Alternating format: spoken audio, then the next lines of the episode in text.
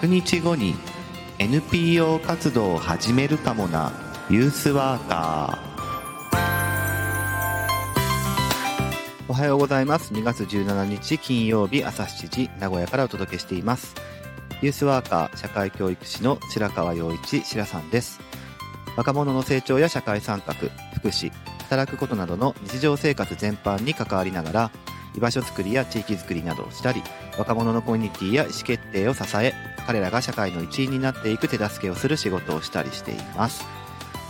はいおはようございます、えー、仕事の話をですね、えー、まあ水曜日からしているわけですけどもあの昨日は百姓というね、えー、今だとあの農業従事者みたいなあのそういう意味が強いかもしれませんがあの語源からたどっていくとですね、えー、いろんな仕事をすることができる人っていう意味があるわけですけれどもあのそれがすごい大事なんじゃないかっていう話を昨日はしたわけですね。で実際この考えに至ったのはですね僕の実践の歴史がありまして、えー、それがレンタルシラさんとまああの厳密に言えばまだ今もやってるんですけどね、え、大々的にやっていた時代があったのでその話を今日はします、えー、今日もよろしくお願いします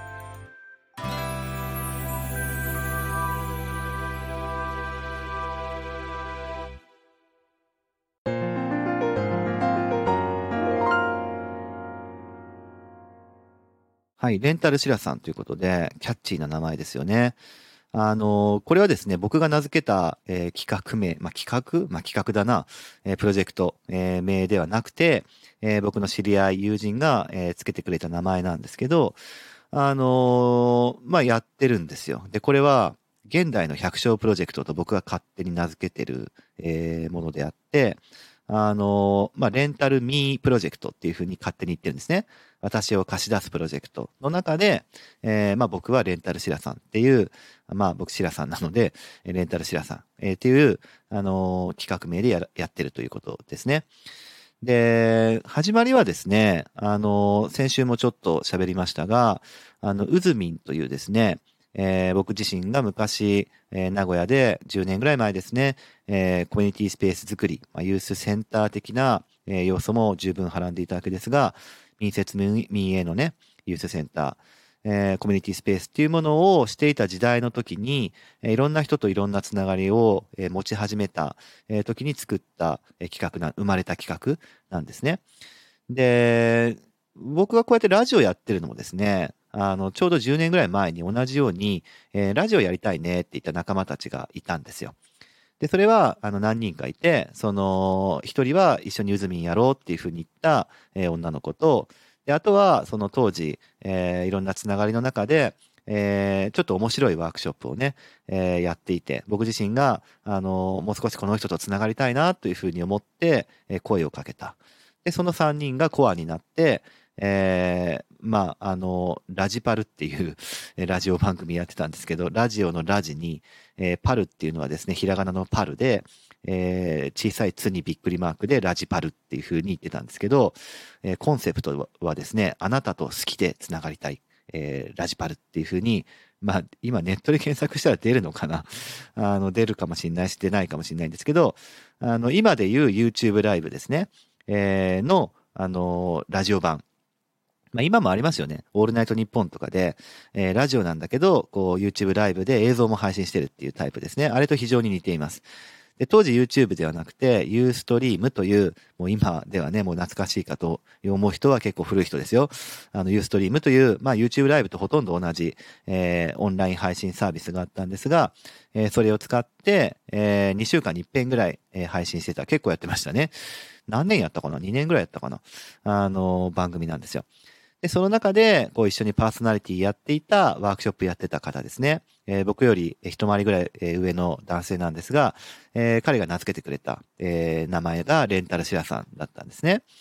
で、まあ、そのラジパルっていうその、あの、ラジオの中で始まったんですけど、経緯は、えっと、僕が当時、えー、中学校の非常勤講師っていう、まあ、学校の先生をしていたわけですね。で、えー、学校の先生なんですけど、公立の、えっ、ー、と、一律の、中学校の先生をしていて、えー、これってね、アルバイトと同じ考え方なんですよ。えー授業をしてる時にはお金出るけど、授業してない時にはお金出ないって話なんですね。なので、えー公立の、まあ、中学校だとですね、余計その事情は厳しくて、えー夏休みとかこう、冬休みとか長期休み中は授業がないので、お金全く出ないんですよ。全く。0円です。で、しかも、あの、収入も1ヶ月あたりそんな多くない。そんなっていうか少ない。14万ぐらいでしたよ。もう言っちゃうけどね。別に、あの、調べればわかるから。えーこれが私立とかになってくると違うんだけど、あのー賞与みたいな形で、えー夏の間とか長期休暇中でも非常勤講師にでも、まあお金が出るっていうところもあったりするんですが、一律はね、厳しい。えー長期期間中はゼロですよ。だ平均で鳴らすと1ヶ月あたりもっと少なくなるわけですね。10万ちょっとぐらいになるわけです。生きていけないという話になるわけですね。まあ、なので、だからもともと僕はパラレルワークとか副業みたいなところに対して大賛成な生き方を、えそもそも昔からしてたってことなんですけど、で、その話をね、ラジオでしたんですよ。昔、ラジパルで。たら、その、えー番組の中で仕事のない、じゃあ夏の日だけ、夏の期間だけで、じゃあラジパル使ってアルバイト募集したらいいじゃんっていう話になったんですね。おお、そうかと、えいうふうに思って、じゃあ、あの、シラさんを貸し出しますみたいな、そういう企画ができて、それがレンタルシラさんっていう名前だったんですね。えーそれが誕生の経緯だったんですね。で、募集しますと、えーいう風にしたら、本当にね、仕事来んのかなと思ったんだけど、来たんですよね。まあ、パーソナリティ、えーたちがそんなに影響力あったってことでもないんだけど、まあ、仲間内では聞いてる人もいたっていう感じ。だから今のこのラジオと同じですよ。えー一般ピーポーの人に届けるっていう気はあまりなく、えー僕の友達とか、その友達の友達とか、できれば友達の友達の友達ぐらいまでっていう範囲の中で、えー届けばいいなと思ってるやってるこの番組ですので、えーっと、10年ぐらい前にやってたラジオ番組もそれと同じ、えーっと、考え方でしたから、まあ、あの、そういうコミュニティの中で、えー番組を配信してて、仕事来たんですよね。で、その仕事っていうのは、あの、まあ、今だと死後ですかね、ブロガーですよ、ブロガー。もう、ブログを書く人のことをブロガーっていうふうに言いますけど、えーまあ、それで生計を立ててる人で、で、自分の自己紹介っていうものがうまく書けないから、なんかそれを自分でひねり出して文章を書くのもいいんだけど、まあ、ラジオ風に収録をして、その音源をブログにアップして、えー自分のことを知ってもらうっていう記事にしたいと。ああ、変わったお願いだなというふうに思って。で、それが僕のレンタルシラさんの一発目の、えー仕事だったんですね。で、まあ、それはね、その時はこう、プチ企画みたいな感じで終わって、まあ、あんまりもうそういうことないかなっていうふうに思ってたんですけど、えーまあ、夏休みがじゃあ終わりましたと。で、また、えー中学校の先生として、えー9月から10月、11月、12月というふうに、まあ、仕事をしていきますと。で、中学校の非常勤講師というのはですね、1年経ったらまた別の契約で違う学校に行くっていうのが、まあ普通というか、名古屋市では普通なんですね。なので、まあ3月までは仕事があって、で、3月のだいたい下旬ですわ。えーギリギリですよ。っていう時に、えー次の、えー学校どうですかというふうに、えー非常勤講師のお願いが来て、また4月から1年間やるっていうのが、まあ一般的なんですね。なので僕も、えー9月からまた学校に復帰した後、えー3月まで順調に仕事をしていくというふうな軌道に乗ると思ってたんですけど、あのー3月のですね、えー上旬になって、えーまあ、あの課長レベルの方ですね、えー教務主任という方にですね、あの、職員室で、あの、言われたんですよ。いや、あの、白川先生って、はいって、えーちょっと早いけどね、ありがとうございましたって、今言おうと思ってって言って、ああ、はい、つって、んって、えーっと、はい、あの、ど、どういうことでしょうかつって。えーっと、いや、あの、契約期間さ、って言って、え、どういうことですかね？つって。いや、あの、契約期間来週で終わりなんですけどね、っていうふうに 言われて、おーと思って、あのね、その時のちょうどだからラジパルっていう、えーラジオ番組でレンタルシラさんをやった年ですわ。えー、まあその時に、えっと、やった時は、2013、2012年だったかな、その年は。あの、2012年の時に初めてのレンタルシアさんの仕事をして、2013年の3月っていう、その時期はですね、なんと1年間の契約じゃなくて、あの、11ヶ月とちょっとっていう、微妙に1年間いかなかったっていう謎の契約の年だったんですね。で、も当然その前の学校とか前の前の学校もあったから、1年間の契約だったから、あの、思い込んでたんですよ。1年間の契約だって。なんだけど、えっ、と、11ヶ月とちょっとだったから、うえーってびっくりしたわけです。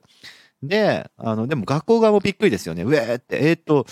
契約書に書いてあるじゃんみたいな ところがあって、だから僕はもうバタバタっとこう自分ができる授業のまとめを、え作って、で、残った期間の仕事、えとかは他の先生に引き継いでとかっていうふうにして、で、えーっと、そこの学校では結構僕頑張ったからですね、えーっと、まあ3月の上旬ぐらいに、えーまあ見送る会みたいなのをやってもらって、花束もらって、えー生徒たちから寄せ書きもらって、みたいなことをして、にこやかに写真を撮って、みたいなことをしたんですよね。まあしますよね。あの、どういうことだなんて言ってらんないからね。えー契約書確認してなかった僕が悪いって話なんだから。で、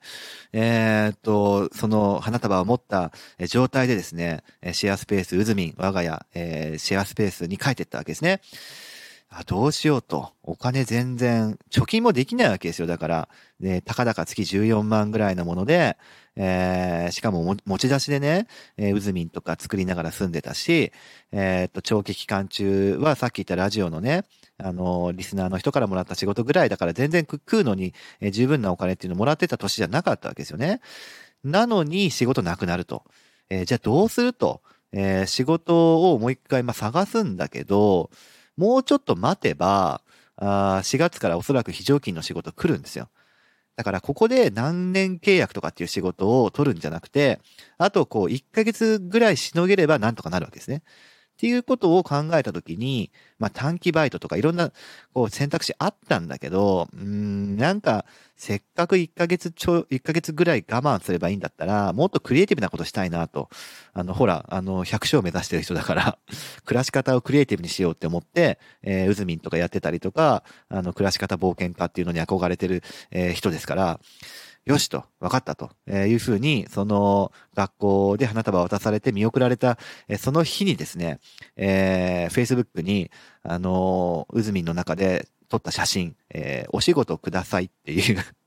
のですね、あの、パソコンの、えーっと、スクリーンに映し出して、えー真面目な顔してですね、お仕事くださいっていう風にして、えーまあ、仕事なくなって無職になったから 助けてくれっていう風にして、えーまあ、自分を貸し出すレンタルシラさんっていうものを大々的に、えーそこでやったわけですね。で、あの、コンセプトとしては、まあ、シンプルでレンタルシラさんなんで、あの、仕事くださいと、まあ、要はなんか対価と、えー私のスキルを交換しましょうと。で、それを仕事という手段で媒介するってことね。えー僕が何でもやるから、そのややった見返りとして何か対価をくれと。えーお金でもいいんだけど、お金じゃなくてもいい。生きてけ、生きてけばよかったから、あの、生きていくために必要な何か対価を、えー僕が何か仕事、えースキルを発揮するから、えそれと10日交換してくれと、えいうようなのが、レンタルシラさん、えっていうことですね。で、まあ、やったわけですよ。1ヶ月ぐらいの間。で、その中で、こう、だから、お金でもいいんだけど、食べ物でもいいし、まあ、あとは僕が必要なものとかね、えーそういうものもあったらいいっていうことなんだけど、結構、その、あの、反応がありましてですね、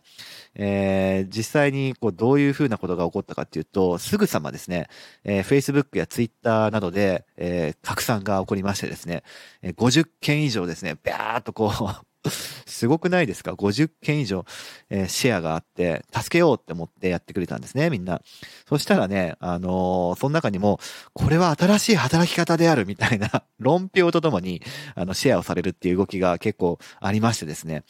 えーとか、あとは助けてくれる人たちも多かったんで、あの、仕事ね、募集いいんだけど、あの、ここで広報してもいいよっていうふうに、えー知り合いから勝手に、えっ、と、知り合いの Facebook グループに追加されて、ここで広報しないよみたいなことがあったりとか、あとは自分を貸し出すっていうこの試みがめちゃくちゃ面白いから、えレンタル〇〇みたいな、僕もやっていいですかねみたいな動きが生まれて、全然いい、全然いいよって、やればいいじゃんみたいなことで、あのレンタル誰々みたいな、えー真似をする人が出てきたりとか、あだからレンタルシラさんっていう上位概念の、えー考え方でレンタルミープロジェクトっていう、まあ、ロゴも作ったんですけど、レンタルミープロジェクトっていうものの中の一つの、えーと、実行者が僕であって、えー二人目はこの人であってみたいなことも動きとしてあったんですね。で、いろんな仕事をね、本当にもらって、あのー、まあ、味を占めたじゃないけども、あのー、すごく、あの、自分自身の、あの、働き方とか、えっ、ー、と、働き方感みたいなものが変わったきっかけになって、えー、すごくそれが、あの自分の中の働き方のすごい、えー、なんか、すごくクリエイティブな転換点だったかなというふうに思っています。はい、えー、今日はここまでにしておいてですね、えー、実際にじゃあどんなお仕事をもらったのかとか、あとは、えー、どういう考え方が背景にあるのかなみたいなこととかを、えー、次回はちょっとしようかなと思っています。はい、えー、今日も聞いてくれてありがとうございました。明日また聞いてください。このラジオは音声配信プラットフォームスタンド .fm からお届けしています。Apple Podcast、Spotify、Amazon Music、Google Podcast からもお聞きいただけます。番組へのお便りは、スタンド .fm のレターからお送りください。文章などのコンテンツを配信するメディアプラットフォーム、ノートでも記事を書いています。明日もどうぞ聞いてくださいね。